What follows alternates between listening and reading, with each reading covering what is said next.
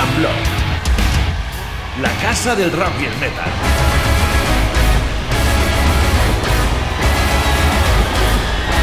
Siempre con los mejores contenidos en entrevistas, reportajes, charlas, concursos y un montón de sorpresas para ti, amante del rock.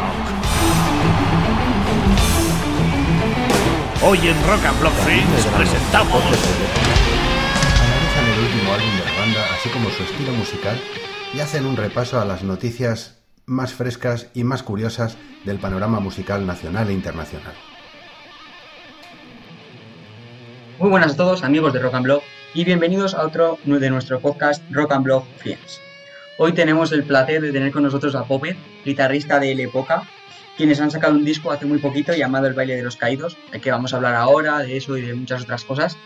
Así que nada, pues empezamos ya. Bueno, lo primero me gustaría agradecerte por haber estado aquí con nosotros, que esto a nosotros nos ayuda mucho. Y bueno, me Bueno, gustaría- el placer es mío. A ver si nos, nos lo vamos a pasar muy bien. Me gustaría que nos explicaras un poquito, Sí, me- para la gente que no te conozca, bueno, que nos conozca, quiénes sois Lepoca. Bueno, pues la época diría yo que somos eh, un grupo de seis eh, gañanes, borrachuzos y fiesteros. Pero bueno, ante todo somos casi como hermanos, ¿no? Nos conocemos ya de, de hace mucho tiempo y, y vaya, no contemplamos casi nunca cuando salimos de fiesta no estar, si no todos, pues casi todos, ¿no? Y, y para que la gente lo sepa, pues somos como, como uña y carne, ¿no? Como anillo, y- como anillo al dedo, diría yo. Pues ahí siempre vais ahí Sí, juntos, ¿no? sí. Sí, a muerte, a muerte. Bueno, y un poco vuestros inicios, ¿cómo fueron? ¿Os entendieron desde el principio los fans? Porque claro, vosotros hacéis una música que claro, no estamos tan acostumbrados a escucharla. Entonces, vuestros fans, ¿te revisteis buen, buen recibimiento desde el principio? Pues hombre, el grupo desde como yo creo como que todas las bandas, ¿no? Empiezan pues ensayando en garaje, componiendo temas ahí muy al tuntún, ¿no? Aún así, eh, los temas que componíamos cuando los grabamos con la maqueta y tal, la gente, de hecho a día de hoy aún hay gente que nos viene y nos pregunta en plan, hostia, ¿hay alguna manera de conseguir la maqueta? Y dices, madre mía, eso, ese archivo ha expirado, creo yo ya. Pero bueno, eh, yo creo que, que- hemos ido creciendo poquito a poco, trabajando y, y yo creo que con muchísimo esfuerzo, muchísimo. El, tiempo que requiere la época es, es casi como un trabajo. Yo creo que eso es algo, algo fundamental para cualquier banda, ¿no? Un poco el trabajo, el esfuerzo, todo eso, porque si no, Sí, sí, sí. y más ahora, Pero es súper bonito. ¿eh? sí, Es Pero muy bonito. Yo, yo, de hecho, si nos está escuchando gente que tenga bandas y estén empezando gente Nobel, yo les recomiendo que, aparte de como profesor de, de guitarra, eh, que es una de las cosas que también me encantan, es eso que le recomiendo a todo el mundo que tenga paciencia, que a lo mejor no, no, no llegaremos nunca a ser un Metallica, ¿no? un Iron Maiden, pero que el hecho de que la gente escuche tu música en sus casas y en sus fiestas, etcétera, yo creo que ya solo con eso te sientes muy, muy bien. también yo creo que también influye mucho el lugar y el momento en el que empiezas a tocar. Porque claro, por ejemplo, en los 80, Claro, que el rock estaba pues muy de moda, pues claro, ahí ya tenías muchas más probabilidades de, de triunfar que ahora, ¿no? sí, sí, sí, sí, totalmente de acuerdo. Aunque tampoco se busque triunfar, claro, desde un principio, pero bueno, pues eso está bien siempre, ¿no? Claro. Al final, claro, ese- yo creo que es uno de los principales problemas que tiene mucha gente y muchas bandas. De, no, no, yo quiero componer canciones simples y tal porque quiero ya empezar a ganar millones. Y dices, a ver, si ya vas con esa idea, puede ser que te pegas un, bu- un buen ostión, ¿sabes? Pero bueno, cada uno que piense lo que quiera. Sí, cada uno ya. Eh, bueno, y aún así supongo que sois miembros y imagino que cada uno tendrá sus propias influencias, ¿no? Sus propios gustos. ¿Qué crees que aporta cada uno a la banda? Pues sí que es verdad eso que dices. Cada uno tenemos un, venimos de una padre, de un padre y una madre, ¿no? Y por ejemplo, yo cuando entré en la banda, yo vengo mucho del thrash, del groove, del metal un poco más, un poco más agresivo, ¿no? Más, más rápido, con riffs así más contundentes y más pesados. Uno, de hecho, una de mis bandas favoritas es, es Pantera. Y, claro, cuando entré en el grupo, un grupo de folk metal con Pantera no tiene nada que ver, ¿no? No sé, o sea, no tenía absolutamente nada que ver. Claro, yo, por ejemplo, pues Mago de sí que lo había escuchado, había escuchado un poquito de Sauron, pero eran grupos que, no sé, se me habían quedado ahí, los había escuchado y digo, hostia, vale, me molan, pero me mola más lo otro, ¿no? Y cuando Jaume, que es el, el, batería, era, que es muy buen amigo mío, es mi hermano, empezábamos a salir de fiesta y tal, porque coincidíamos en la pandilla, eh, me dijo, vente un día y prueba, tío, que nos hemos quedado sin guitarra tal y me he dicho que tocas la guitarra y tal y cual. Bueno, total, me estudié los temas y fuimos allí a, darlo todo. Y claro, aquellos eh, les, les, flipó, ¿no? Porque le metía mucha caña al, a la guitarra y a la distorsión y eso.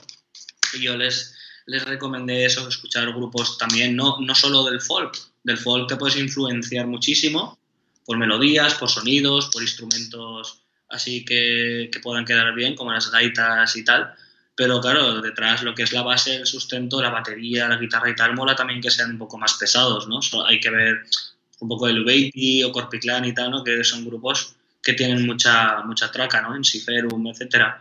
Entonces, pues mola un poquito eso, ¿no? Yo aporté un poco más de agresividad a las guitarras y tal en los primeros discos. Eh, pues Dani también le metía mucha cosa de muchas melodías rollo Mago de Oz, Zarak también, Carlos a la hora de componer las letras se inspira mucho también en el rap, porque Carlos es, es rapero, le mola muchísimo el rap. Y, y, claro, vamos poniendo todos un poquito ¿no? a la hora de, de, componer y formar ese disco. Sí, yo creo que además cualquiera que te va a tocar dice, bueno, este influencia folk, influencia folk, eh, puca. Claro, claro. Sí, sí, sí, sí. y entonces, claro, con grupos tan dispares y así, ¿de dónde sale vuestra inspiración para componer? Uf, la inspiración, la verdad es que nosotros en ese sentido somos un poco culo inquietos. Eh, sobre todo también Zarak, que es el flautista gaitero multi-instrumentista, ¿vale? Él hace todo el cabrón. Eh, es una de las personas que tiene muchísima facilidad para componer, ¿no? A lo mejor alguno, en diferencia a otros que a lo mejor nos cuesta más sentarnos y decir, a ver, a ver cómo puedo componer esta canción. Zarak tiene, tiene esa habilidad, ¿no? De, de, como sabe también muchísimo de música, junto con Dionís, que es el otro guitarra, eh, pues entre los dos siempre suelen crear un poquito más el tema de la, de la composición. Eh, la inspiración, uf, pues no sé, tío, te podría decir cuando momentos relajados, típico día de tormenta, eh, haber perreado media botella de whisky, no sé, cada uno tendrá su, su, su, método, ¿no? La verdad, a mí, por ejemplo, los días que, que llueve y tal, me mola mogollón pillarme una acústica una eléctrica y, cualquier movida mental que, que, se me ocurra, al menos me la grabo y ahí la dejo. Que luego a lo mejor la escucho y digo, joder, menuda puta bazofia, ¿no? O a lo mejor se la paso a Zarak y Zarak dice, hostia, esto es la polla, esta melodía la cojo para no sé qué canción que he hecho yo y tal. Entonces cada uno tiene, tiene un poquito su, su forma de componer y de inspirarse y tal. Claro, eso. Además, grabarte en el móvil así, yo también toco la guitarra y también me grabo. Que yo no la llevo a ningún sitio, porque no pero me grabo. Y bueno, sí, sí, sí, sí, habéis definido también un poco vuestro género como folkoholic, folkoholic metal, ¿no? ¿Qué queréis decir con esto? Pues eh, la misma palabra yo creo que te lo traduce, ¿no? Un poco el folk, el folk así un poco más alcohólico, más fiestero, más, más así, más como te podría decir, como más gañán, más travieso, ¿no? Un folk así que la gente cuando lo escuche y escucha las letras y escucha el tema y tal, se descojone, ¿no? Y, y, y, le, y le mole el rollo ese. Sí. Sí, sí. ¿Meteríais alguna otra banda? Así que digas, va, esta banda parece bastante también folkaholic metal. ¿eh? Sí, yo diría que, por ejemplo, eh, Incures, que son de País Vasco, eh, los, tuvimos justo, ayer estuve yo grabando el ¿Ah, con ellos, sí. Pues ellos son muy, muy parecidos a nosotros, además son, somos muy amigos, somos casi íntimos, te diría, de ellos y claro, cada, cuando nos juntamos en Madrid o donde sea la época y, y en pues los bares empiezan a temblar. Ni, el, ni el COVID. Con eso te lo digo todo. Pues oye, muy, muy bien. A ver, si siguen apareciendo bandas de este estilo. Sí, sí, hay, hay, y habrán. Sí, seguramente. Y bueno, tal y como está la música hoy en día y más con el tema del COVID y todo esto, ¿se puede vivir de la música? Esto es una pregunta ya un poco más, igual más compleja, pero... Sí, claro, esa pregunta también es muy genérica, porque vivir de la música es en plan, yo por ejemplo, yo trabajo de profesor de música y también estoy en la época. Sí, me refiero Entonces, claro, vivir de la música. Claro, de un grupo, pues, a ver, es compleja, porque yo creo que hay mucha historia ahí detrás. O sea, el hecho de voy a montarme un grupo para llegar a ser metálica y vivir y ganar millones es como si yo te dijese que me he comprado hoy el cupón y me va a tocar sí o sí el, el sueldazo. O sea, no. Eh, yo creo que hay una, una. No sé, hay una estadística ahí muy, muy, muy, muy compleja, ¿no?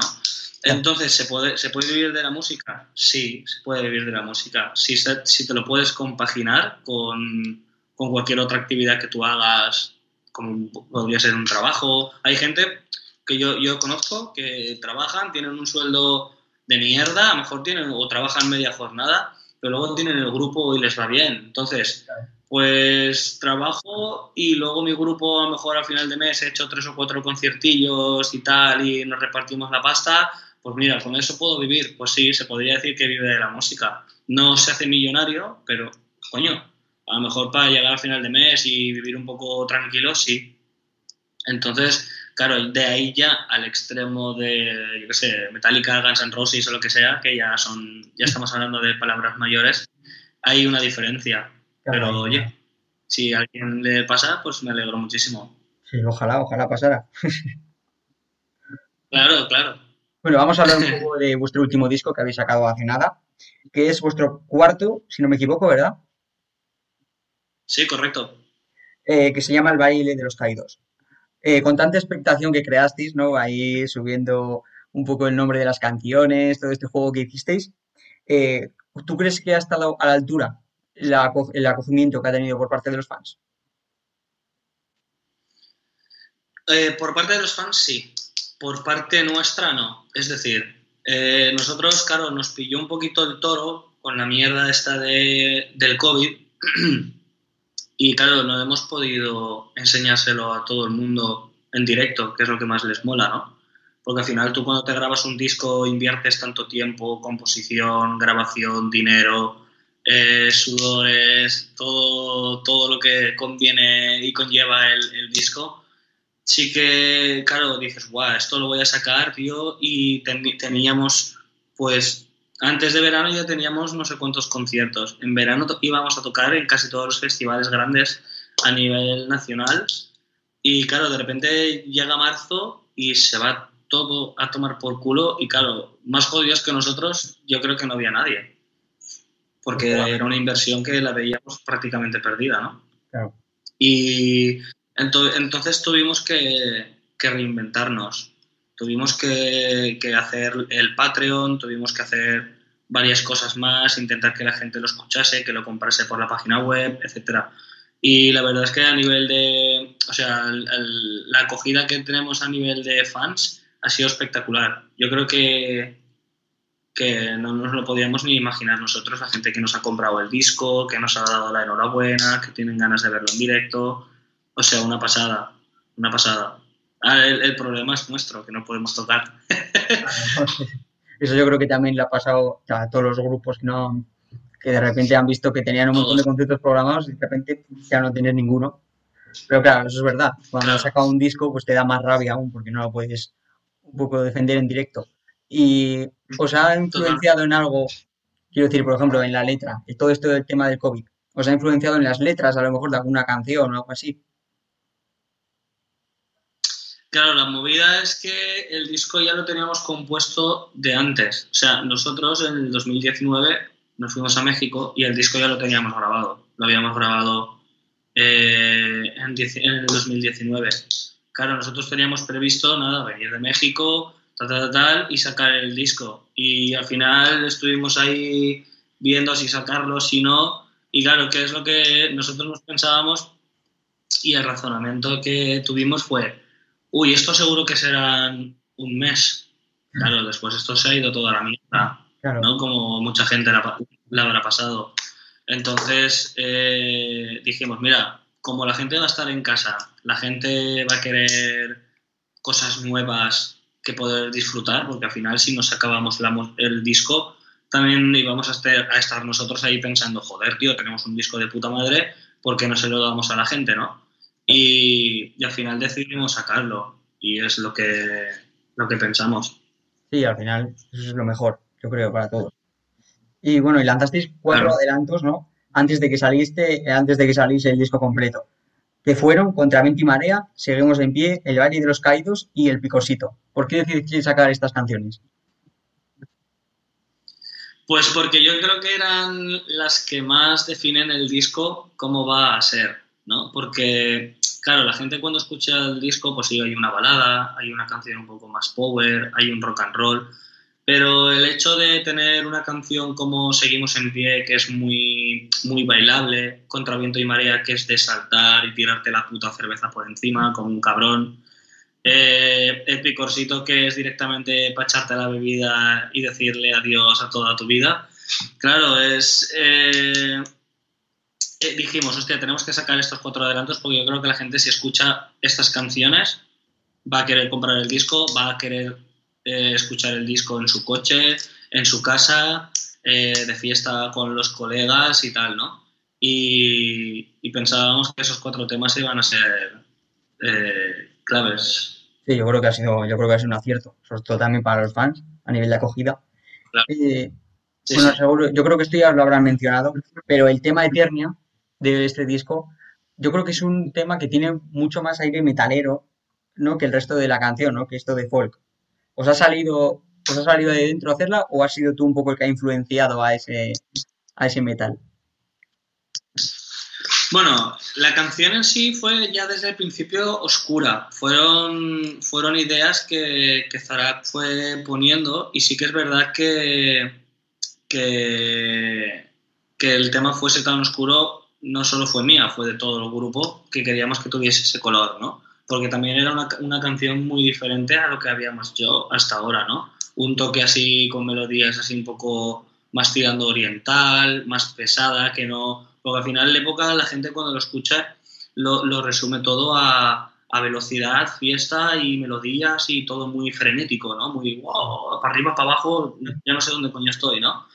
Y, dijimos, hostia, hay que poner en este disco, tenemos que poner de eso, claro que sí, pero hay que intentar buscar un poco también el, el término medio, ¿no?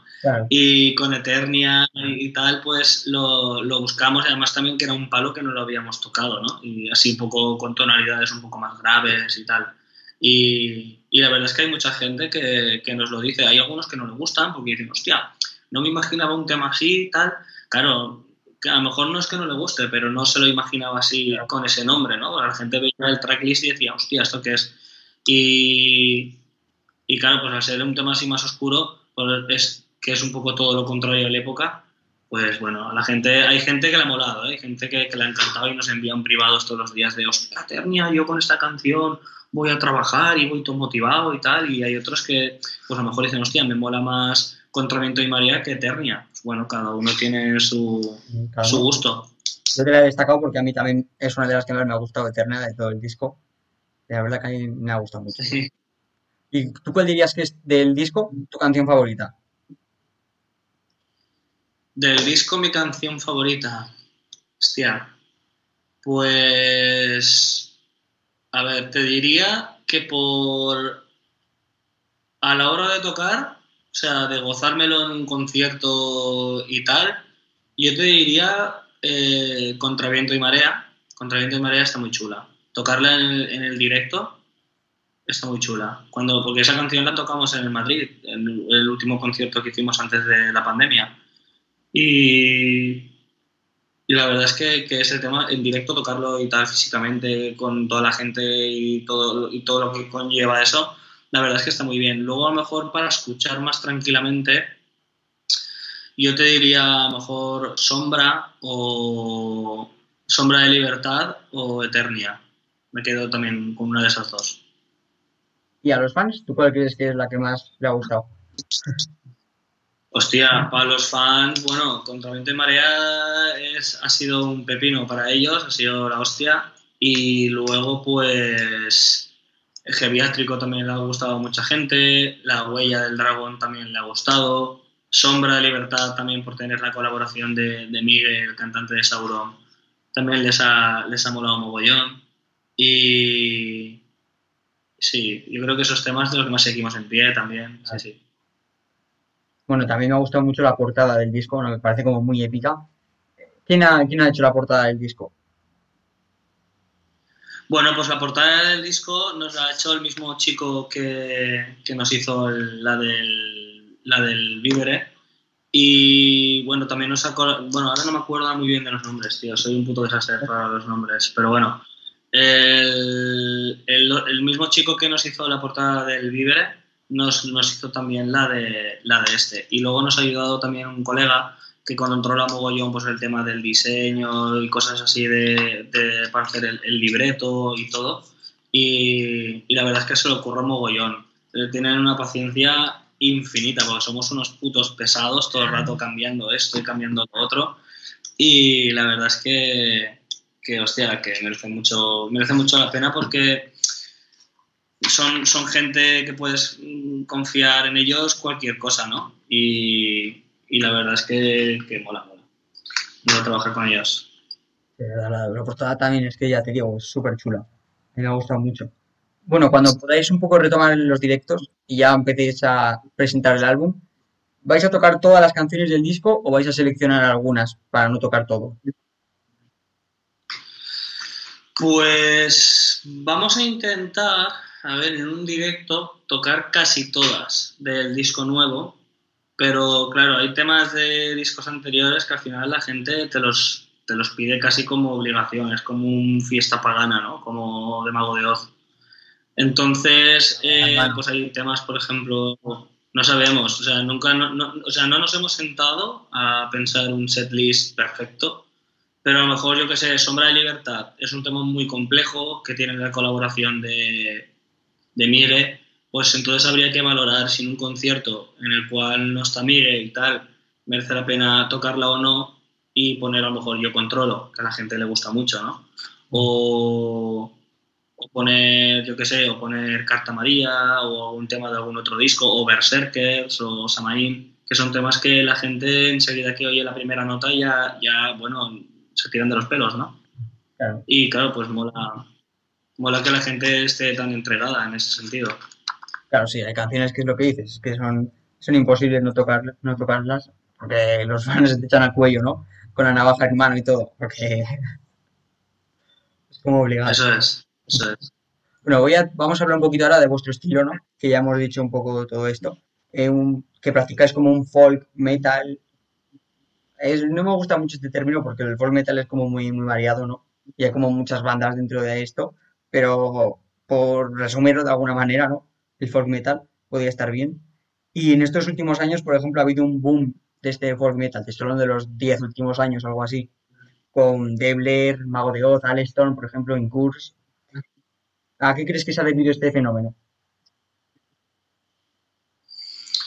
Uf, buena pregunta. Yo te diría que el fenómeno viene porque la gente está muy hasta la polla de la rutina que tienen de trabajo, casa, casa, trabajo y poca cosa, ¿no? Eh, entonces, claro, el folk metal es un estilo de música que te incita un poco a, a quitarte, ¿no? Quitarte el traje, quitarte el vestido, quitártelo todo, mandarlo todo a tomar por culo y pegarte la fiesta con tus, con tus colegas o con tu pareja o con lo que sea, ¿no?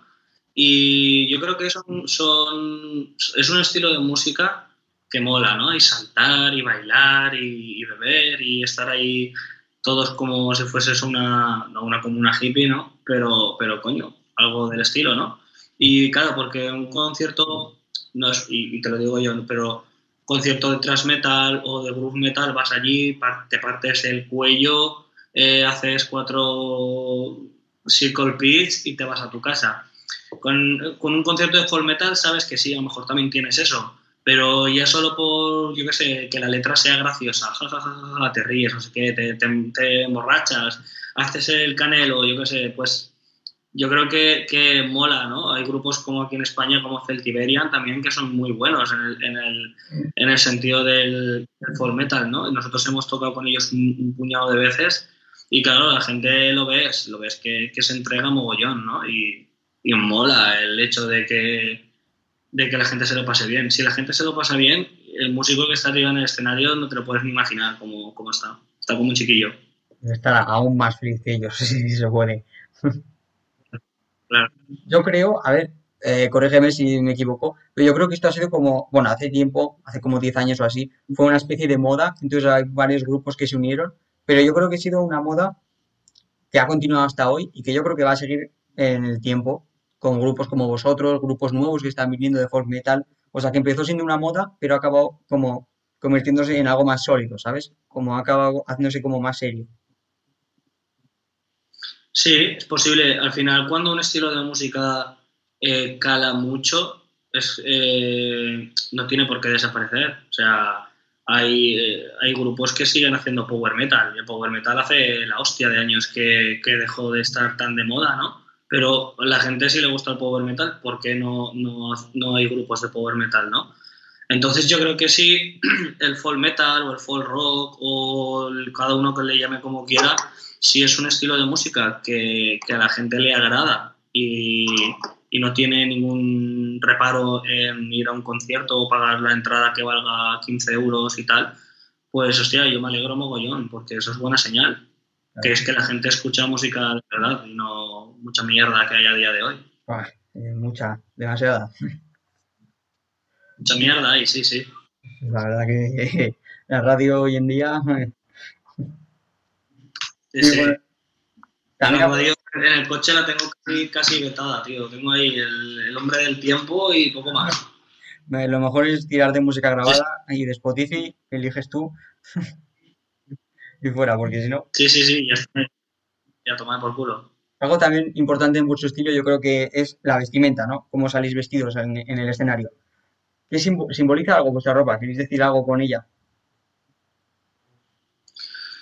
Hombre, tanto como simbolizar, no sé, hombre, a ver, está claro que, por ejemplo, en el Víveres, cuando, cuando eh, presentamos el tema de, de goliardos, los goliardos eran unos monjes que existieron y eran unos monjes un poco más traviesos, no seguían tanto tanto ¿no? el mandato de Dios y todo y el cabrón este de ahí, arriba, ¿no?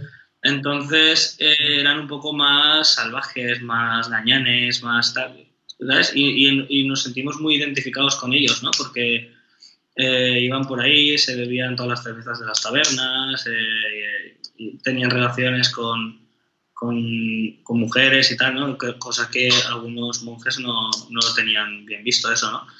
Y la verdad es que, claro, nosotros vimos, hostia, ¿y si salimos de monjes? Y claro, al principio nos parecía raro, decimos, hostia, pero de monjes tal, eso es una puta mierda, que vamos a aparecer sacos de patatas ahí y tal, ¿no? Y, y luego al final dándole vueltas dijimos, hostia, pero es que la gran mayoría de bandas salen vestidos normales o salen vestidos muy así que se pone un gorro y un parche y tal y cual. Y claro, nosotros siempre lo planteamos de una manera que es, eh, si, si tú por ejemplo estás en un festival y ves una banda que está ahí vestida con cuero y tal y está ahí tocando, y de repente oyes y pasas por otro escenario y ves a siete o seis tíos ahí vestidos de, monjes, con dos monjes hinchables, con una cerveza que se ilumina, no sé qué, tirando un tal, y dices, ya, o sea, ¿qué cojones es eso, no? Entonces ya solo el efecto de ese llamada, pues ya nos gustaba, ¿no? Y, y bueno, y de momento vamos a intentar aguantarlo. Da un calor de cojones salir vestido de monje, que no te puedes imaginar, pero, pero bueno, al final se puede llevar. Te iba a decir, porque debéis sudar, eso debéis sudar como, como cerdos, vaya. Con eso, con todo el calor. Pero vaya, a ver. Ni te lo imaginas. Pero bueno, merece la pena. Al menos por, por presencia. Sí. sí, sí, sí, sí. Yo creo que también un elemento fundamental es la cerveza. Como ya hemos hablado todo el rato de eso, la cerveza es algo para vosotros fundamental, ¿no? para el grupo. La cerveza es el agua para nosotros. Sí, sí. Tal cual, o sea, en un concierto, yo no sé, en un concierto yo no sé cuántas birras nos podemos beber, pero eso da miedo, tío. O sea, el día que nos ponemos a, a contar cuántas birras hay, nos tiramos de los pelos todos. Mejor ni contarlas, mejor ni contarlas. mejor no, no. Bueno, otro de esos elementos es la interacción con el público. Yo creo que eso es una banda que interacciona mucho con el público, que le gusta mucho, pues, yo qué sé, hablar con el público o hacerle que grite y así. ¿Qué reacción queréis provocarles? ¿Queréis un poco que tenga más euforia? Lo que queremos es, sobre todo eh, saber cómo están. Es decir, cuando estás en un concierto hay gente eh, a mí me hace mucha gracia porque hay veces que veo memes que, me, siento identificado, ¿no? cuando ves a mejor a tu grupo favorito o ves a alguien, algún guitarrista que dices, hostia, este tío me mola mucho cómo toca.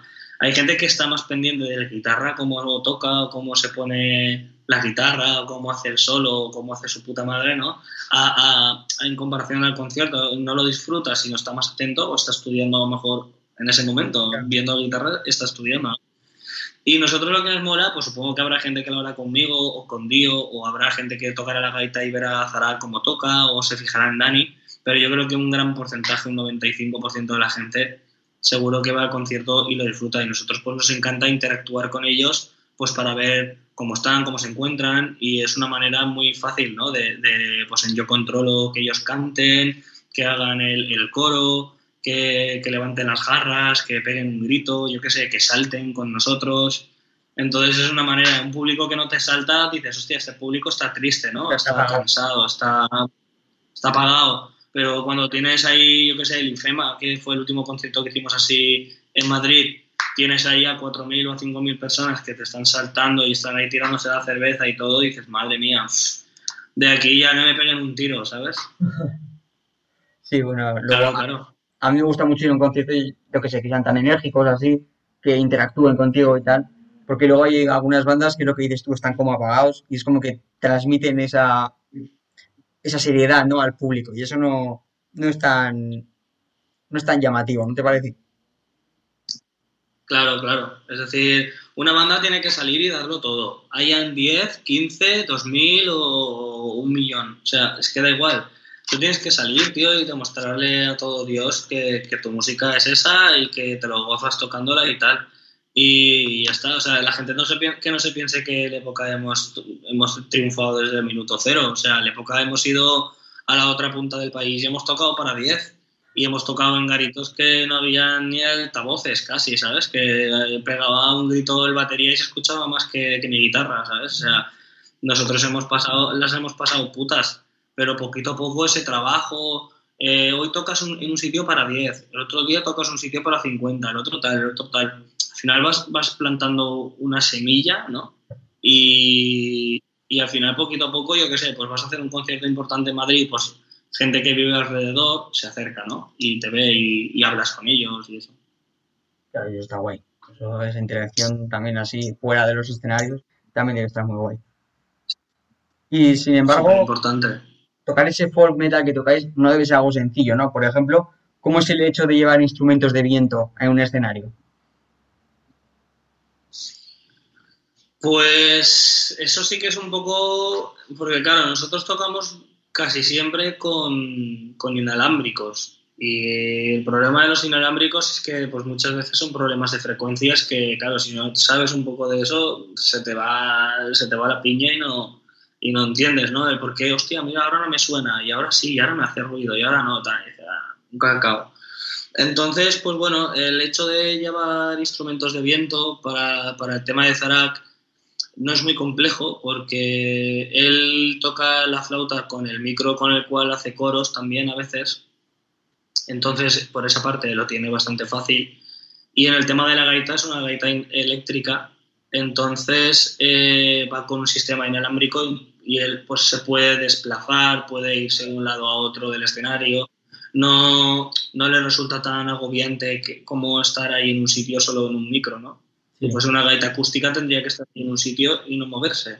Claro, para que Pero de esta manera se claro. No, sí, eso es la verdad, la que Pues mola sí. mucho ver a un violinista por ahí saltando y corriendo de un lado a otro del escenario. Eso mola bastante. Y bueno, quería hacerte una pregunta así un poco más, más vuestra. ¿Cuál ha sido la mayor cagada o que tú recuerdas que hayáis tenido en un escenario? Hostia, la mayor cagada. Hostia, yo tuve una, luego Jaume tuvo otra, o sea, cagadas van a ver a punta pala. Yo me acuerdo que tuve una que iba a salir yo el primero a hacer el riff de Samaín y se me enganchó el sistema inalámbrico de la guitarra, se me fue a tomar por culo, se me rompió la petaca y, y Jaume disparó la claca, tendría que entrar yo a tocar y allí no salí ni Dios. Y, y claro, enseguida fue Jaume, paró y dijo, hostia, ¿qué pasa? tal?". Digo, que a mí se me ha reventado la petaca, me cago en Dios, que yo no puedo salir a tocar aquí sin cable. ¿Qué quieres que haga? ¿Salga a tocar la armónica? O sea, no puedo.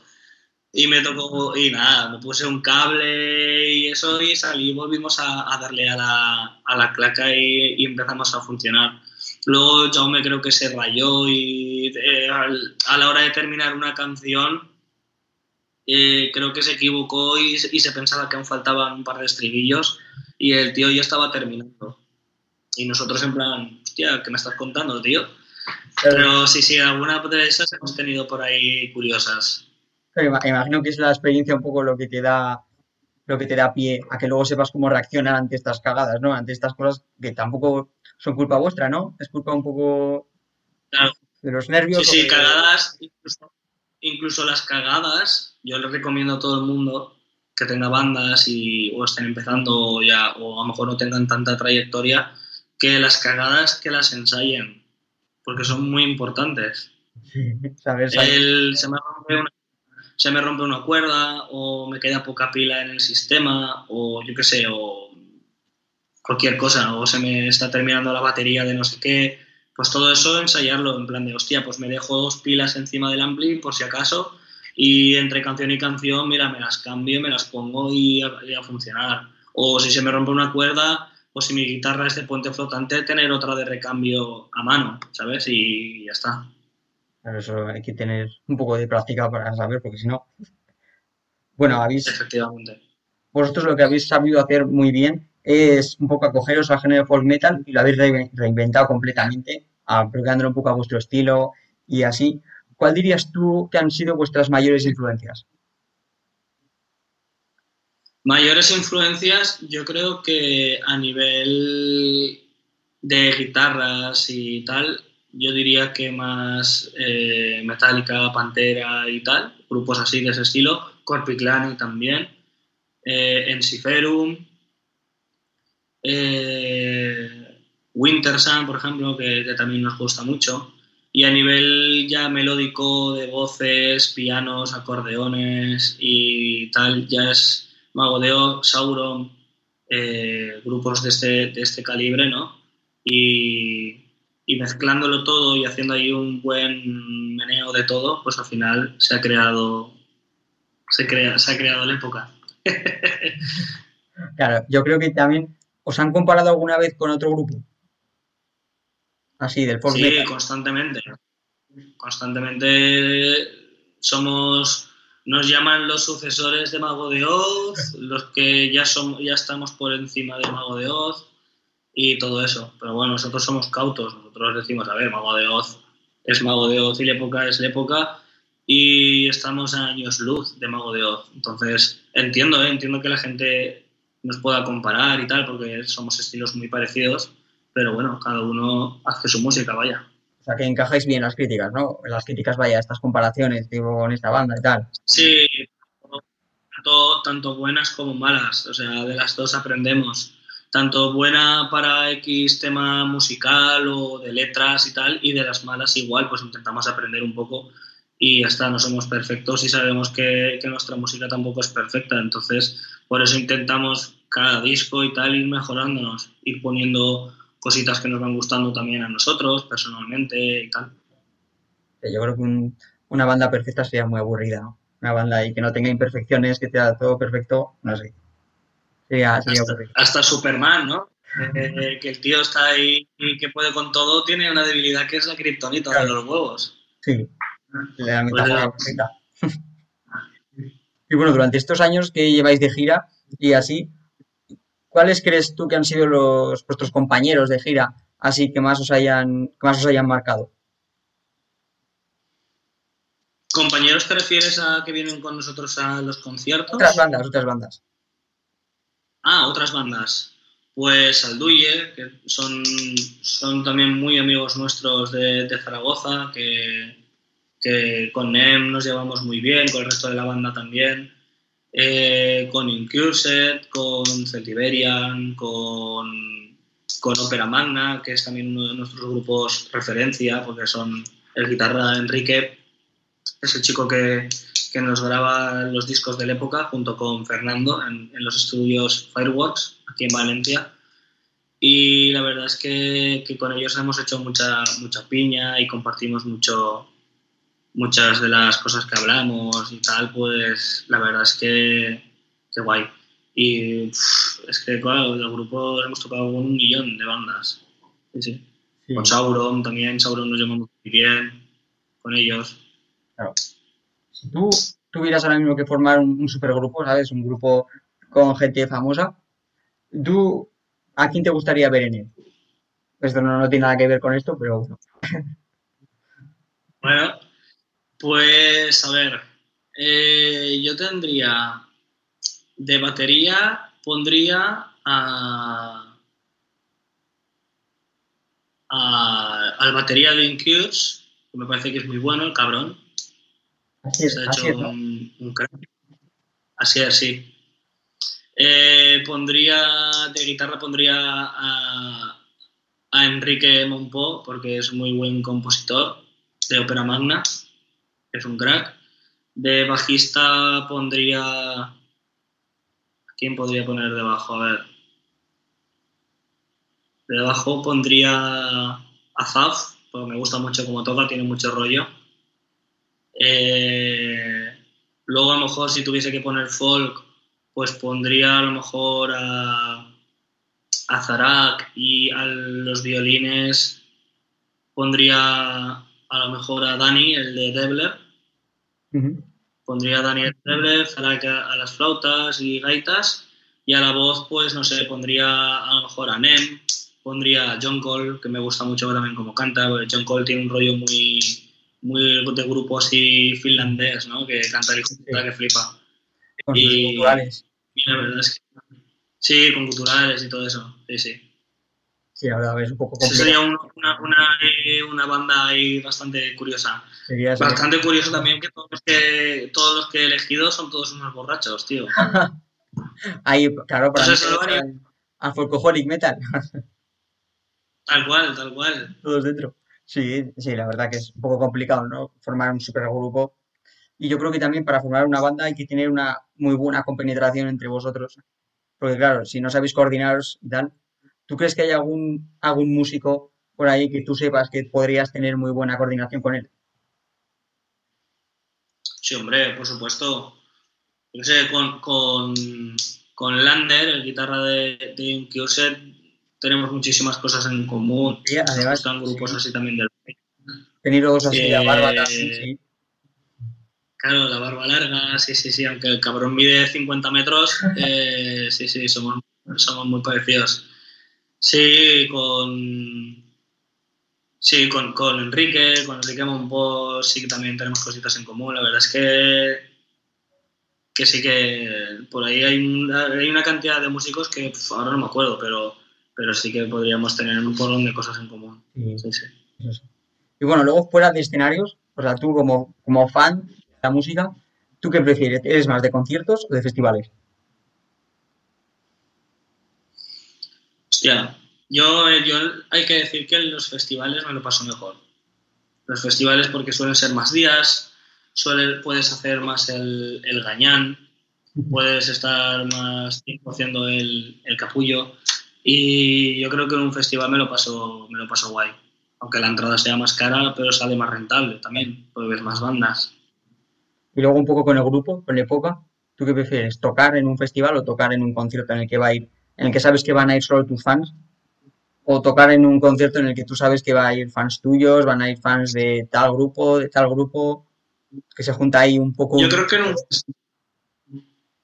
una, una, yo creo que en el festival, yo creo que diría que casi mejor, porque puedes atraer a más gente que a lo mejor ni siquiera te ha escuchado o que le gusta el folk metal y no nos conoce y puedes ahí usar esa, esa, ese as en la manga para poder atraerlo, ¿no? Y que a partir de ese momento diga, hostia, de hecho mucha gente que, que nos sigue y estamos con ellos en el Discord y tal, muchos nos lo dicen de, hostia, yo no os conocía y os conocí en el Leyendas, o os conocí en no sé qué festival que de Jaén y, y son gente que le mola, ¿no? Y dice, hostia, y, ahora está ahí en un Patreon con nosotros, hablando con nosotros todos los días y haciendo videollamadas y todo, ¿sabes?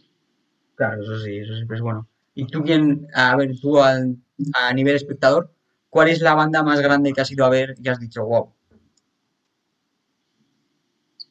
Hostia, la más grande. Mmm, yo creo que yo te diría eh, Lamb of God y Slipknot en el Hellfest. En el Hellfest del 2015 fui yo allí con unos colegas y me acuerdo que esos dos conciertos, bueno, me reventaron la puta cabeza por todos lados. Y fue espectacular. Y normal, normal. El Hellfest, además, que es un festival. Eh, es uno de los, yo creo que de los mayores festivales de Europa, por no decir después del Awaken, yo creo que el que más. Porque Sí, sí, sí. La gente que va ahí. Espectacular. Yo, estaba allí como un chiquillo, tío. no me lo creía. Dije, guau. Ojalá, ojalá. Yo a ese no he estado nunca. Bueno, festivales yo no he ido a ninguno. Aún. A ver cuándo se puede, bueno, se puede ir. Ya habrá, ya habrá tiempo. Ya habrá tiempo ya. Habrá tiempo ya. Esperemos. Bueno, vamos a hablar un poco de actualidad musical, de grupos que han sido creados más recientemente. ¿Has escuchado alguna banda últimamente que hayas dicho, joder, qué buena banda es esta, ¿no? que te haya llamado, la atención? Hostia, pues así últimamente te diría... Pero, o sea, ¿nueva te refieres o, no, que, que no haya... Que hayas descubierto ahora? Pues que haya descubierto ahora, eh, porque los compañeros del grupo lo mencionan mucho, es Talco, que son italianos y tienen un rollo así también muy a lo como la raíz y, un poquito de, escape y tal. Y no sé, los estoy escuchando y tal, y bueno, hay temas que me molan mogollón, hay otros que digo, bueno, pues bien, esto es como una raíz, pero en italiano. Pero, pero sí, ese, estilo de, de grupos eh, que... El último, ya te digo, el último que me lo pasó creo que fue, a ver quién fue el que me lo dijo, no sé si fue Dani o tío, me, me lo recomendaron, en plan de, escúchate esto, tío, porque se parece mogollón a la melodía, todo tal. Y el último yo te diría Talco. Yo es que creo que ahora mismo hay bandas que son nuevas y que son muy buenas, pero yo creo que hay tantas bandas nuevas, pero muy poco conocidas, que es como que... Claro. Que no, no. Yo creo que lo que tienen que, lo que, tiene que hacer una banda ahora mismo es tener un estilo único, reinventarse y un poco encontrar un poco su audiencia y saber venderse. Porque yo creo que hoy en día, tal y como está la industria del rock, tal y como está la industria del metal, y tal y como estamos ahora mismo por COVID y todo eso, yo creo que es lo que tiene que hacer una banda un poco para que quiera atraer a la gente, ¿no? Sí, la verdad es que sí, que no tengan tampoco tanta prisa en, sacar discos, porque uno de los motivos por los cuales nosotros quisimos sacar el disco antes eh, del COVID fue por eso, por, por, porque sabíamos que en el momento en el que hubiese un poquito de manga ancha, todo el mundo iba a sacar su disco. Entonces, claro, para un promotor, para un promotor de un festival o de un concierto o de lo que sea, le es mucho más fácil contratar a alguien que tenga el disco medio año fuera, que la gente ya lo ha escuchado y le mola, que no a 50 grupos que han sacado el disco y la gente no tiene ni puta idea de si el disco está bien o está mal. Entonces, pues bueno, usando un poco esa baza, pues claro, yo le diría a la gente que eso, que que si tiene material ya bueno, pues que se lo vaya subiendo en redes, que lo vayan poniendo en Spotify, que la gente lo vaya escuchando.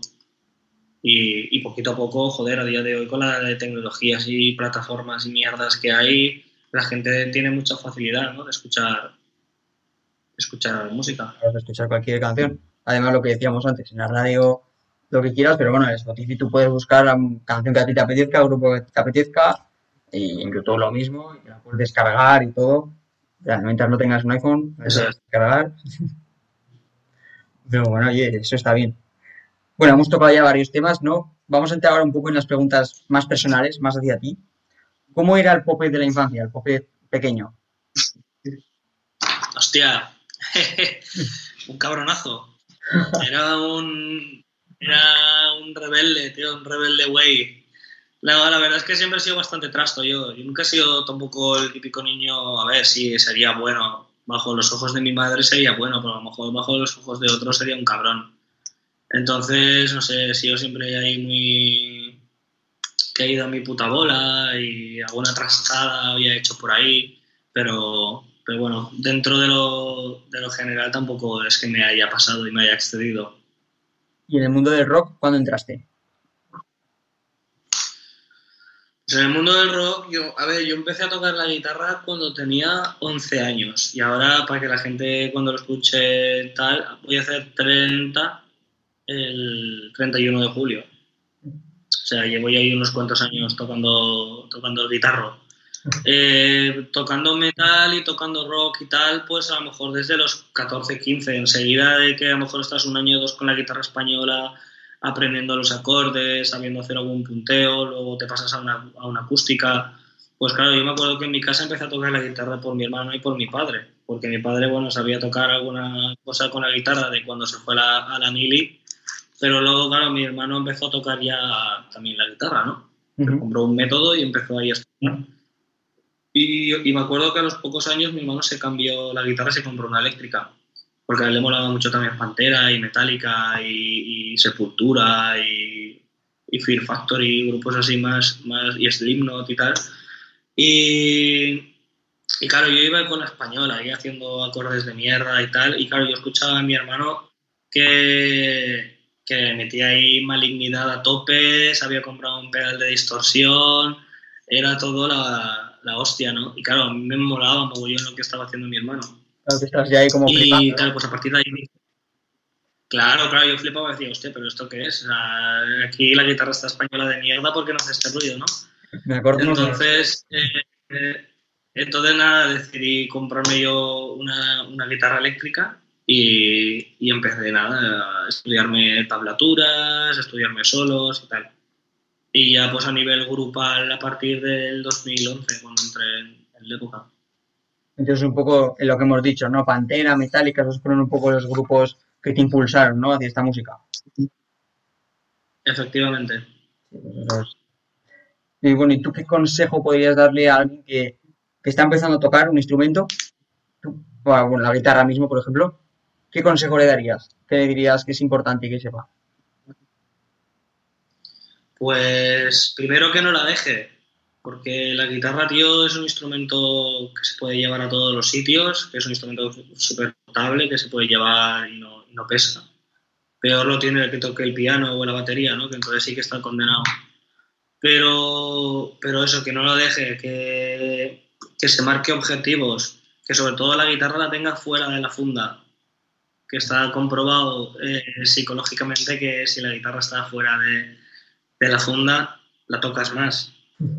Y claro, sí, sí, sí, si la guitarra la dejas como si fuesen tus gallumbos, que los dejas por ahí tirados, solo el hecho de coger y organizar un poco la habitación ya te va a hacer coger la guitarra. Y eso está comprobado. ¿eh? Yo, yo, de hecho, siempre, siempre lo dejaba fuera, que mi madre estaba hasta la polla de ir dejando las guitarras en los.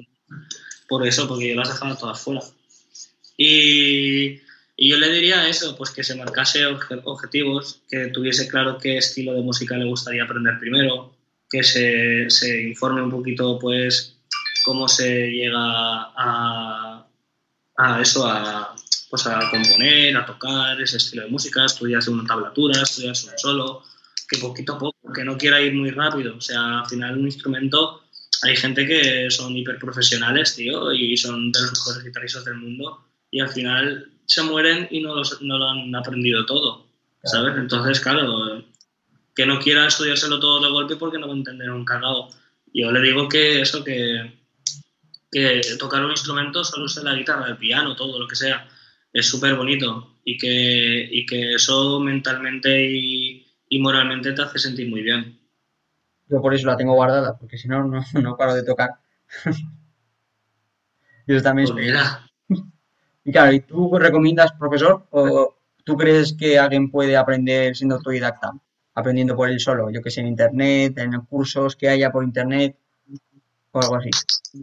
Sí, sí, no, te lo digo por experiencia. Yo he sido siempre autodidacta. Yo siempre me he chupado 800 mil millones de vídeos, eh, libros, DVDs, infinidad de cosas. Y, pero al final hay mucha gente, tío, que si no lo ve visual, si no lo ve en carne, lo que quiere, porque hay gente, yo por ejemplo le doy clase a gente que sabe tocar la guitarra, que sabe afinar la guitarra, que sabe hacer acordes, que sabe hacer solos, pero claro, ahí viene- hay- esa gente me viene y me dice, tío, no sé lo que estoy haciendo. Claro, No lo sé. O sea, muevo un dedo para arriba, para abajo, pero yo no tengo ni puta idea. O yo quiero aprender a hacer esto. Y me he visto 40 vídeos, pero no lo sé enfocar bien. Enséñame. Entonces, claro, yo le tengo que decir, vale, pues esto hazlo así. ¿No ves que si lo haces así es mejor que así? Hostia. Pues entonces, claro, eh, yo le diría a la gente que probase a ser autodidacta, pero que bueno, que nunca, que profesores siempre hay y que cualquier ayuda siempre, siempre está bien recibida. sí, eso sí, siempre viene bien, un poco de ayuda. Sí, yo la verdad que es, mejor ir con un profesor que te pueda guiar un poco, porque claro, en vídeos al final pues te van a decir cómo se hace, pero si tú quieres interactuar con él, pues no es lo mismo, ¿no? Que con un profesor ahí que tengas en persona. Yo- el claro símil, que sí que eso la gente que lo tengo muy claro, es, supongo, yo no sé tú, no sé tú, David, pero yo fui uno de los que me afectó cuando la pandemia, el hacer pan. O sea, en, en la pandemia en marzo, cuando se cerró todo y se paralizó todo, dije, hostia, pues ahora es la mía. Quiero aprender a hacer pan. Pues es para flipar lo jodido, tío, que es hacer pan. ¿Sabes? Y Yo me, y me chupé, no te exagero, me chupé como 40 vídeos de yo pongo esta harina, no sé qué, esta cantidad de levadura, eh, tal y tal, y tú ves el vídeo y dices, vale, hacer pan, estoy viendo que es simple. Pues tío, no sé cuántos kilos de harina tiraría a la puta basura, pero eh, no me salía, tío, solo hacía que crear armas blancas. Claro, Porque el pan ese que yo hacía, eso se lo tiraba alguien en la cabeza y lo mataba. ¿Sabes? Entonces, claro, la gente tiene que entender que los vídeos visualmente son muy atractivos, pero a la- nivel de la realidad es diferente. Entonces, claro, tú en un vídeo puedes ver a un tío que te hace una escala ahí y que parece que es fácil, pero no estás entendiendo qué está haciendo ahí o cómo lo hace o cómo él lo ha estudiado. Entonces sí que es verdad que hay veces que merece la pena un poquito lo que tú has dicho, que alguien te guíe un poquito y te diga, vale, pues esto no lo hagas así, hazlo así porque verás que luego cuando lo hagas más rápido te va a ser más fácil. sí, claro. A mí en cuarentena me pilló, pues nada, pues aquí haciendo mis entrevistas, mis cosas, estudiando, que tenía un montón de cosas que estudiar y pues, pues, entretenido como podía, ¿no? Que al final es lo que tocó. Pero bueno, nadie se lo Sí, sí, esperaba, como todos. nadie se lo esperaba, nadie se esperaba que fuera a durar tres meses, ¿no? Dos semanas que dicen al principio, y fíjate, tres meses. Pero bueno, al final, pues hemos salido adelante, ¿no? Y eso es lo importante, creo yo. Poder saber Eso es. salir adelante.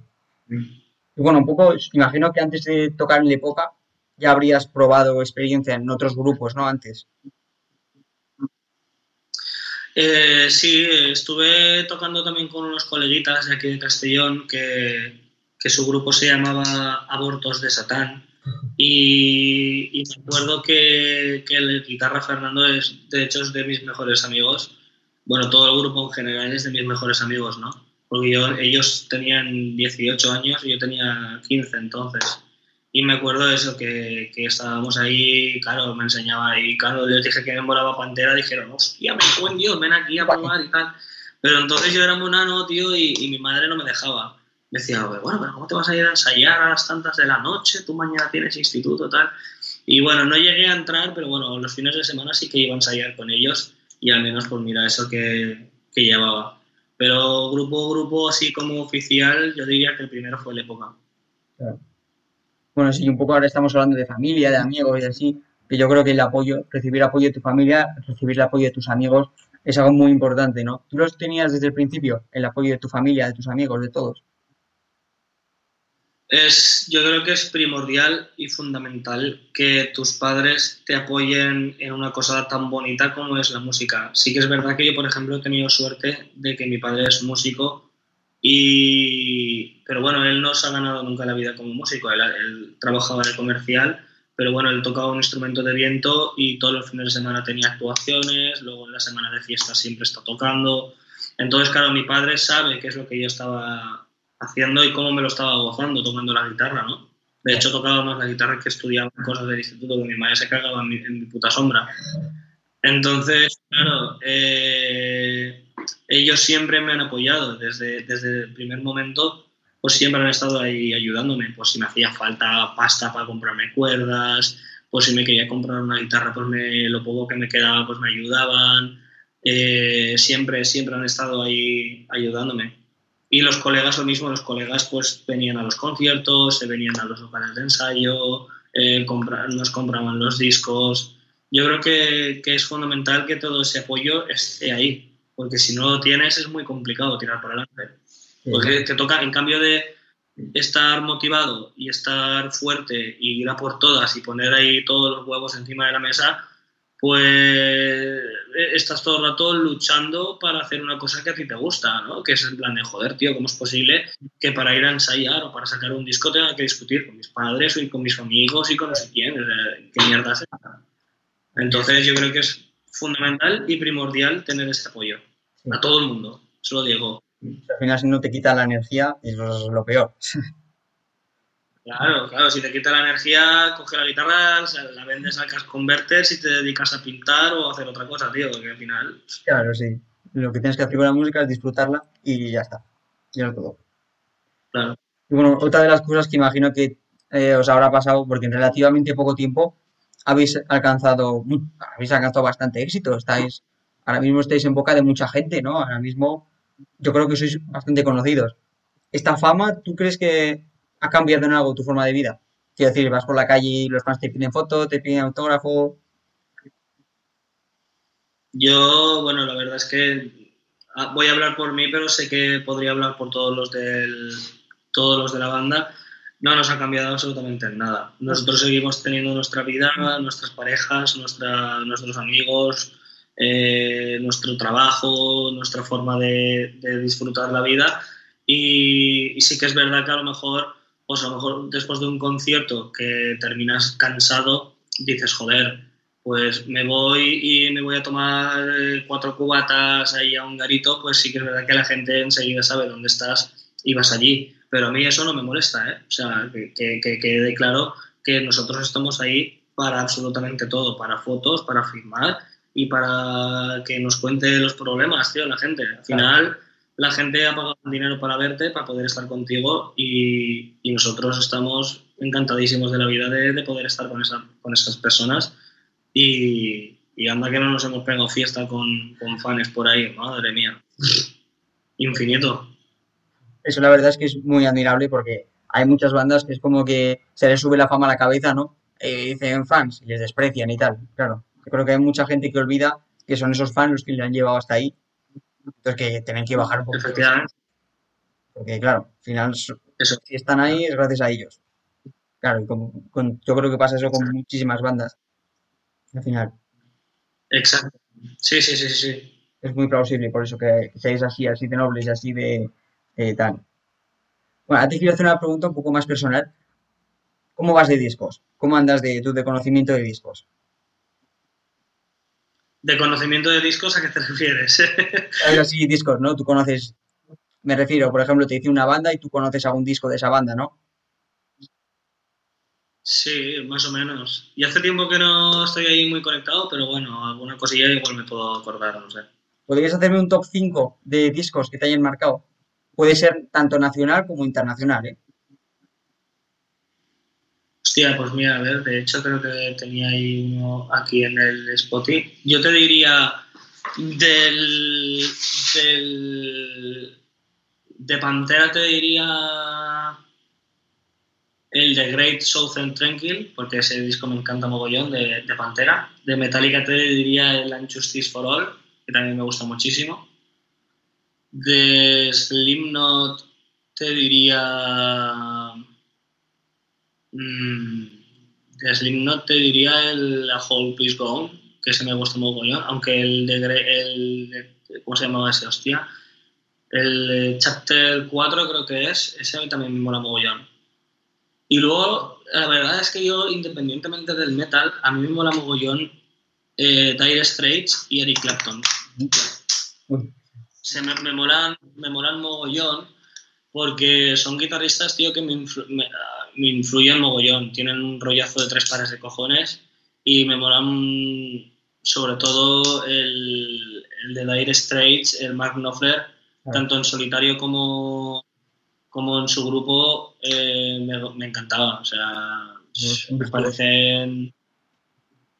Claro, ese- escuchar a ese tío es la hostia. El Brother, el Brother in Arms de, de, de este, de Mark Knopfler es la leche. Y Eric Clapton, me da igual, cualquier disco, tírale para, para adelante. Me encantan. Sí, sí. Sí, estoy de acuerdo con todo. Lo que pasa es que de Metallica, yo soy muy fan, que a lo mejor no, no tal, pero yo soy muy fan de Hardwire to Self-Destruct, del último disco que han sacado. A mí ese disco, no sé. Ese lo, solo lo he escuchado una vez, tío. Y porque es que no tengo tiempo. Pero sí que es verdad que llega el fin de semana digo, me tengo que escuchar el último disco del System of a Down, me tengo que escuchar el último disco de no sé quién. Y hostia, digo, joder, si me pongo a escuchar todo lo que tengo que escuchar, No. se me ha pasado el fin de semana y no he hecho un cagado.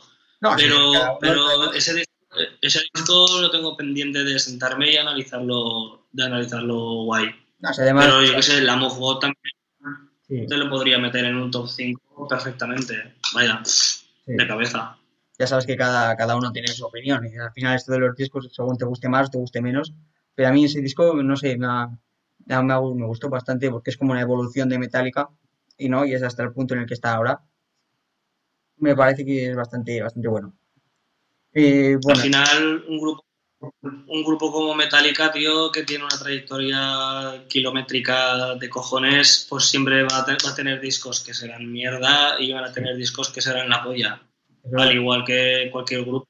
Entonces, sí, pues eso, a lo mejor el, hace dos o tres discos era una mierda y el ahora el último pues es una polla. Es que todo eso varía mogollón. siempre, siempre. Eh, bueno, ahora con todo esto del tema del COVID y tal, pues ahora la situación de los conciertos es, es un asco porque básicamente no hay conciertos. Entonces tampoco es, no hay situación. Eh, ¿tú eres optimista respecto a cuándo vamos a poder disfrutar otra vez como antes? Uf, a ver, soy optimista y la verdad es que viendo un poquito, pues, a ver, yo es que tampoco soy muy fan de las noticias, porque soy de los que pienso que está todo un, poqui- un poquito pues manipulado, ¿no? Cada uno tendrá su opinión, obviamente. Pero no sé, o sea, disfrutar un festival como hace dos años, tardaremos un pelín. Yo creo que tardaremos mínimo un año. O sea, hasta el verano, hasta el verano que viene, dudo mucho que se pueda disfrutar de un, de un festival. Me refiero de un festival como yo lo hago, de ir allí y pegarte fuego y ir borracho todo el día y que sea lo que Dios quiera, ¿no? O sea, eso creo que tardaremos, creo que tardaremos un pelín en, en verlo. Yo creo que mínimo un año seguro Sí. pero que veramos que hayan conciertos y que pueda haber hacer un poquito de movimiento y que sean conciertos limitados de gente y tal, yo te diría que a lo mejor en un par de meses, tres meses, a lo mejor cara al verano, festivales no creo que hayan, pero conciertos así puntuales yo creo que sí, Sí. pero con aforos muy limitados. Sí, y con, con distancia de seguridad, mascarilla, todo eso, eso seguro. Pero sí, yo creo, Efectivamente. también opino lo mismo que tú. Yo creo que a festivales, no lo sé. La verdad que no sé, porque festivales, hace poco se hicieron pruebas en Madrid, por ejemplo, y creo que también se han hecho en Francia, de festival a ver si se contagia la gente. Y la verdad es que ah, no ha salido ni un contagiado, no ha salido nadie contagiado, pero claro, una cosa es un festival de mil personas, y otra cosa ya son el Resu, por ejemplo, que eso pues, dudo mucho que se va a celebrar este año, el Resu, Claro. y festivales así de grandes. Pero no sé, igual más pequeños, más con bandas más pequeñitas, igual, igual tienen suerte. Claro, la, cuestión, la cuestión es eso, que para un promotor que invierte mucha pasta, un festival así a medio gas no, no le sale rentable. O sea, el, tío del Hellfest ya publicó el otro día que no lo iban a hacer. Porque el, jefe, el Hellfest mueven 200.000 personas, tío. Que eso Mira, más aún. Un montón de gente. Y al final son negocios, entonces lo que buscan pues también es que les haga más rentable con todo el dinero que se gastan en traer a las bandas que traen, pues claro, tienen que cobrar bien. Exacto, exacto.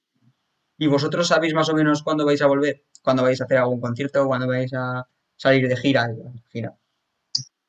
Nosotros de momento estamos ahí en contacto, estamos mirando fechas, estamos mirando salas, todo desde el punto de vista pues que de la noche a la mañana se puede ir toda la mierda, pero pero estamos ahí barajando cositas. Aún no te puedo decir nada, por desgracia, si no, estaría encantado de decírtelo, pero, pero sí que es verdad que, pero bueno, tampoco te puedo decir nada porque no hay nada fijo, ¿no?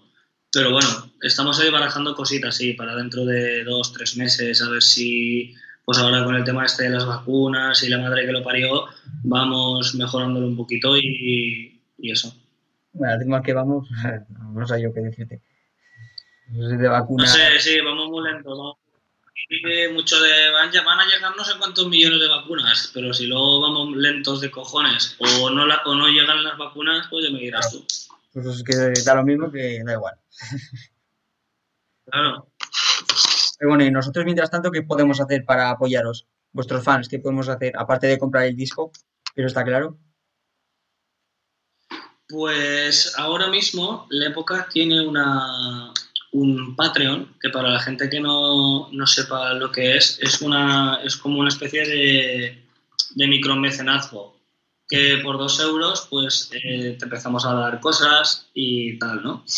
Y, y, la verdad es que es una de las mejores maneras para, para ayudarnos, porque nosotros todos los meses pagamos eh, un puñado de cosas, aparte de la página web, que la web la tenéis en, en nuestro en esto de Instagram y en Facebook, en la información. Ahí vais a tener los links de todo, de Patreon, de, de la página web y, todo. Pues esa es la mejor manera de apoyarnos, no solo comprando el disco, sino pues con el, con el Patreon podéis hacer videollamadas con nosotros, podéis tener vídeos editados de nosotros, haciendo alguna actuacióncilla, eh, os podéis llevar merchan eh, gratis, o sea, podéis tener un puñado de cosas. Luego, cuando hayan conciertos, pues a lo mejor podéis acceder a la, a la, a la entrada VIP sin pagar nada, poder estar con nosotros. Pues y hay de todo, desde 2 euros hasta 45. De momento ahora, para que la gente lo sepa, hay 100 mecenas que nos están ahí, mensualmente que nos están ayudando cada uno con, con lo que puede. ¿eh? y nosotros más contentos que, que contentos. O sea, quien puede poner 5 porque nos quiere ayudar con 5 euros, hay otro que 2, hay otro que 45.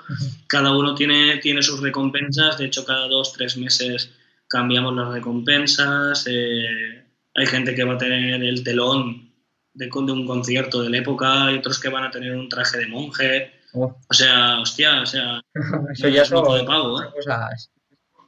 Bueno, pues ya sabéis, amigos de sí. a su Patreon. que eso, es, eso, es, eso es. se puede ayudar a la música nacional, pues hay que hacerlo. Para que no. Eso ya que está mal el panorama.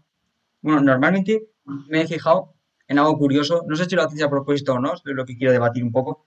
Sacáis disco cada dos años, porque el Folkaholic Metal lo sacasteis en 2014, luego Berserkers en 2016, eh, Vivere Vivere en 2018, y ahora en 2020 habéis sacado El baile de los caídos, ¿no?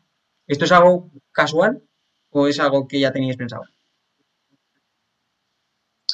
Pues la verdad es que nosotros cuando sacamos un disco, acto, acto después nos ponemos ya casi a componer otro o cualquier idea que se nos viene a la cabeza, empezamos ya a darle forma.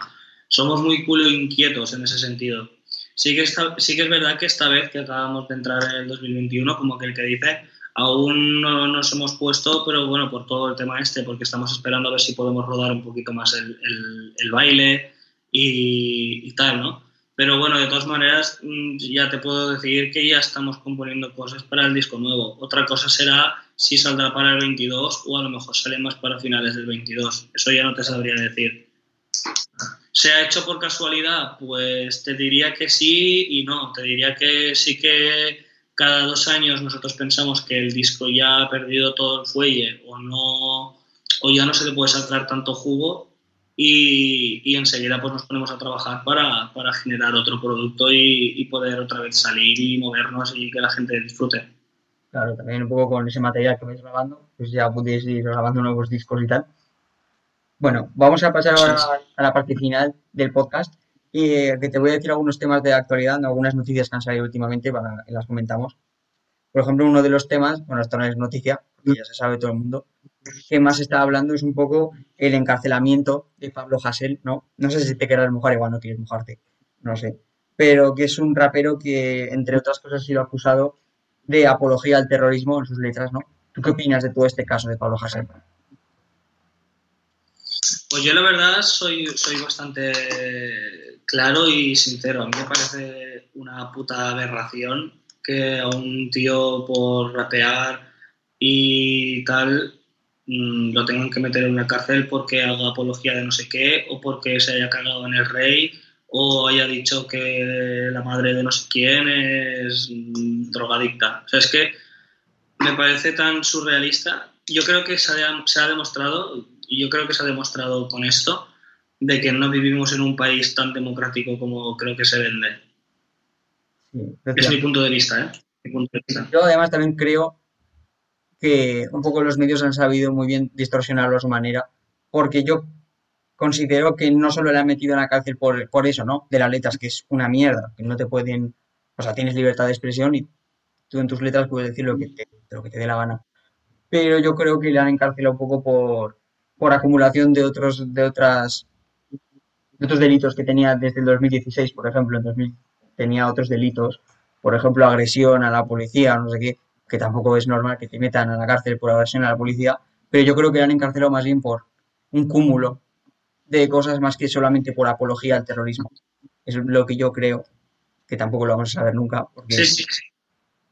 Es, posible. Yo también te digo, estoy un poco desconectado de eso porque no suelo ver mucho la tele y, y la verdad es que, claro, tú lees un titular y tú dices, un rapero va a la cárcel por apología al terrorismo. Y tú dices, bueno, pero a ver, vamos a ver ¿Apología qué? ¿Qué es lo que ha dicho? ¿Qué es lo que ha hecho? O sea, ¿el tío ha armado a alguien? No, pues usted no está haciendo tampoco una apología. Eh, me parece todo muy surrealista. Hay gente que ha quemado una foto del rey y lo han detenido y le han metido una multa que se ha cagado en los pantalones. Hostia, pero entonces, o sea, un, país democrático y tal es que uno haga una letra cagándose en el rey o cagándose en su madre. Es el libre de decir eso. Pero en el momento en el que dices algo que al poder ya no le llega a gustar, y enseguida te afecta y te detienen y tal, dices, uy, mm, ya no es tan limpio como me imaginaba, ¿no? Hay que ir un poco con cuidado. Eso es, efectivamente. La libertad de expresión al final, tú eres libre de decir lo que te parece, ¿no? De dar tu opinión, de dar tu ideología y tal. Por eso es lo que yo creo que ha sido encarcelado más bien por un cúmulo de distintas cosas, ¿no? Que no solo por eso además los medios, pues lo que te he dicho, han sabido muy bien distorsionarlo y poner el título perfecto para que tú apoyes a la causa, básicamente, ¿no? Eso es lo que a mí me parece, porque yo en muchos medios he leído eso, que por apología al terrorismo va a la cárcel, pero luego, claro, luego te pones a investigar y dices, vale, tenía un delito en 2016, otro en 2017, me parece que otro en 2018, en 2020 por agresión, entonces, claro, dices, ah, ahora ya entiendo un poco más. Pero, pero, pero o sea, la gente puede escuchar eso, puede verlo, pero luego, tío, hay un tío que te roba 50 millones de euros y se los lleva a Suiza y, ese tío ese tío es Dios. O el Rubius, que es un cabrón y se pira y no sé qué, y dices, pero bueno, tío, o sea, cada uno haga lo que quiera. Eso, o sea, me estás hablando, o sea, no sé. Vive y deja vivir, ¿no? claro. Eso es, eso es. Bueno, hace, hace un poquito más de una semana, Sin Dowell, que es el batería de Grey Days, y muy amigo del fallecido eh, Chester Bennington, todo el mundo le conoce, ¿no? Que era el cantante de Linkin Park, que se suicidó en 2016. espero no equivocarme de, fecha, a veces la voy a tener aquí a todos los fans. Yo creo que sí. Tú habías escuchado, ¿no? Linkin Park. ¿Tú escuchaste Linkin Park? Sí, sí, sí, sí, sí, sí, sí. Sí, desde jovencito que siempre los había escuchado. Sí que los perdí de vista ya a medida que me fui haciendo mayor, pero vaya, eh, la adolescencia mía siempre ha sido Linkin Park, System of a Down y todos estos grupos. ¿Y tú cómo, cómo reaccionaste cuando te enteraste de su suicidio? ¿Te pilló un poco de sorpresa o no te enteraste siquiera? ¿Cómo, cómo fue? Sí, sí, sí, me enteré. La verdad es que me quedé bastante pillado porque dices, ostras, alguien que lo tiene prácticamente todo o casi todo, es muy raro que quite la vida, ¿no? Es como, por ejemplo, la, la, muerte que también me ha afectado, sobre todo también a mi novia, que, que le gusta mucho Children of Bodom, es la muerte de Alex Layo, ¿no? Que dices, hostia, este tío, dices, bueno, a lo mejor podía estar enfermo, pero tampoco lo sabías, ¿no? Porque el tío tampoco lo decía. Y entonces, claro, son muertes que te pillan así de la noche a la mañana de, este, tío ha muerto, y dices, me cago en la madre que me parió, y me dices, y, sí que te deja un poco chof, ¿no? Al igual que la muerte de, de McDarrell o... De Vinnie Paul. O, la, o la de Vinnie Paul, o la del cantante de, de Motorhead, ¿no? Que dices, bueno, el cantante de Motorhead, ese tío estaba más quemado que la, que la pipa un indio. Pero claro, al final muere y dices, pues mira, pues el tío ya tenía que descansar, ¿no? Claro, sí. Yo creo también viendo entrevistas, porque yo vi, me vi entrevistas a ver de que le habían hecho a Chester y así antes de suicidarse, y yo vi también eh, que, claro, tenía una depresión que no solo la dejaba impresa en sus letras, sino que también se veía un poco en las entrevistas, que estaba muy apagado eh, muy, muy oscuro, muy oscuro todo.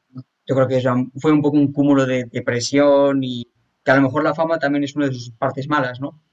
Que te puede pillar de buenas o puede que no sepa sobrellevarla y acabes así, acabes como con el pobre Chester, ¿no? Que en paz descanse, que está... hay, que ir, con mucho cuidado con eso, porque se te puede comer, te puede crear de todo, ansiedades, depresiones. Y además hay mucha gente que señala que su último disco que recibió muchas críticas, y es verdad. Recibió muchas críticas, pero tú hasta qué punto opinas que puede a lo mejor afectarte tanto las críticas a un disco como para quitarte la vida? Hostia, tendrían que ser críticas directamente personales y que me las enviasen a mi casa, creo yo. Pero vaya, ni lo, ni lo planteo, ni me lo planteo. Yo entiendo a la gente pues que no te puede gustar un disco. Bien, pues no lo escuches. Pero de ahí a, a, los típicos trolls de estos de internet que van por ahí cagándose en la puta que parió al otro y el otro que no sabe cantar y no sé qué, y este grupo es lo peor y tal, me parece ya muy excesivo. Pero a lo mejor es una persona que se lo toma, se lo toma mucho a pecho, eso tampoco lo sabemos porque yo ni yo lo conozco y tal, pero a lo mejor es una persona que se lo toma muy a pecho todas las críticas, tanto buenas como malas. Y a lo mejor en el último disco recibió una avalancha de, de, críticas malas que el tío no lo supo admitir y lo ha acabado pagando con su vida. No lo sabemos. Yo entendería también que en parte la, eh, pues esa depresión que tenía fuera por esto, porque yo vi un vídeo que era una actuación de Linkin Park en, en el Hellfest, justo que estábamos hablando antes, y claro, estaba él interpretando una canción que era muy poco, muy poco Linkin Park, muy poco lo que nosotros conocemos por Linkin Park, y le tiraron una lata al escenario. Entonces, claro, a lo mejor ver esas cosas, ¿no? Pasar de estar aquí en la cima a que de repente vayas a un concierto y te tiren una lata, pues yo entiendo que también hasta algún punto te puede marcar, ¿no? Te puede dar esa depresión claro. de tantas cosas. Sí, yo creo que antes, antes que quitarte la vida, que me parece una cosa muy, muy, muy, muy radical, eh, y yo creo que se, puede, se pueden hacer otras cosas, pues sentarte, analizar qué has hecho mal, eh, ver un poco cómo mejorar, hacer un parón. Hay grupos que a lo mejor necesitan hacer un parón. Y ahí vamos a hacer un parón, vamos a descansar todos de toda la presión y dentro de X tiempo nos juntamos y volvemos a hacer un disco que lo pete. Pero antes que, que quitarte la vida, que me parece muy, muy exagerado. Sí, pedir ayuda, que pedir ayuda es muy importante. Los también te ayudan mucho. Las personas, psicólogos, psicólogos son muy importantes también en la mente. Yo creo que eso es Exacto. Y también una muerte que es que desde 2021, lo que llevamos 2021 ha sido ya un desastre.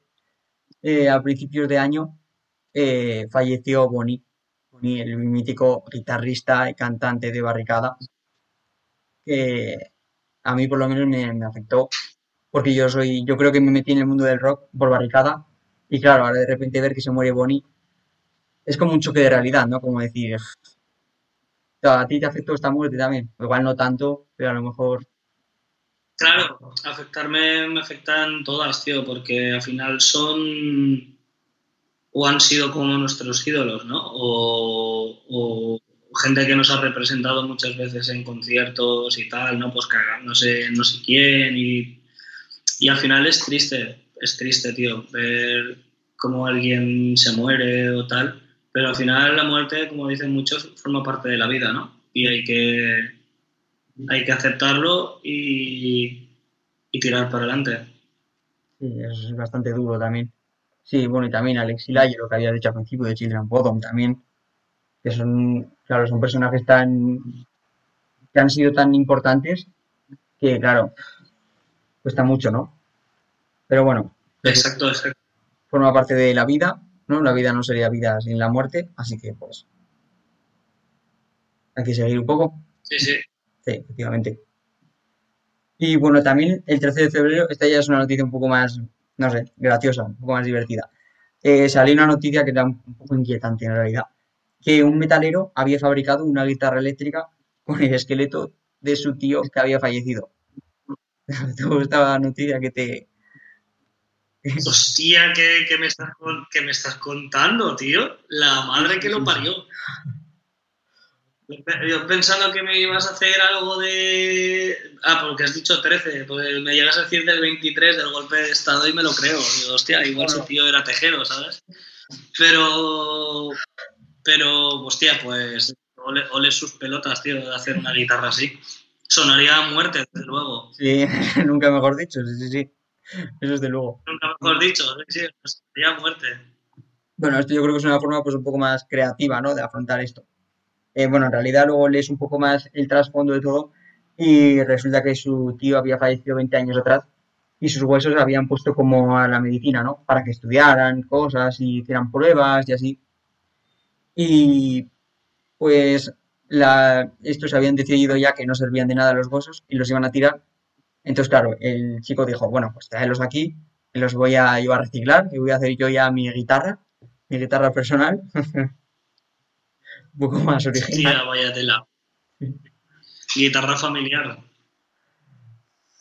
Esto sería hasta un punto un poco... Sí, yo lo veo un poco exagerado. Yo puedo entender, yo qué sé, pues que se muere alguien de tu familia y heredas algo, pues dices, mira, pues con, una- con este dinero me voy a comprar una guitarra en su nombre y le voy a llamar como se llama mi tío. Claro. Pero de ahí a cogerle los huesos, hacerle y hacerte una guitarra con sus huesos, no sé, me parece un poco exagerado. Sí, Vaya. Sí, es que eso es, es muy... Como llevarlo todo a un extremo, el ¿no? mundo, tío, el mundo es muy grande y hay mucho, mucho tarado por ahí que Mucho no te puedes fiar. Desde luego, desde luego. Bueno, Pope, pues hasta aquí ya ha sido el podcast de hoy. Muchísimas gracias por haber estado con, aquí con nosotros, que la verdad es que ha estado genial. Muchísimas gracias. Muchísimas gracias a vosotros, hombre, por haberme invitado. Nada, hombre, ha sido un placer. Bueno, amigos de Rock and Blog, ya sabéis, os esperamos aquí la semana que viene. Ya sabéis que en Rock and Blog somos rock.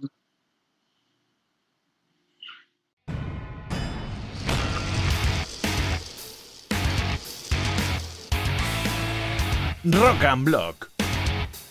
La casa del rock y el metal. Siempre con los mejores contenidos en entrevistas, reportajes, charlas, concursos y un montón de sorpresas para ti, amante del rock. Rock and Block Friends, los podcasts de la casa del rock y el metal. Y ya sabes que en Rock and Block somos rock.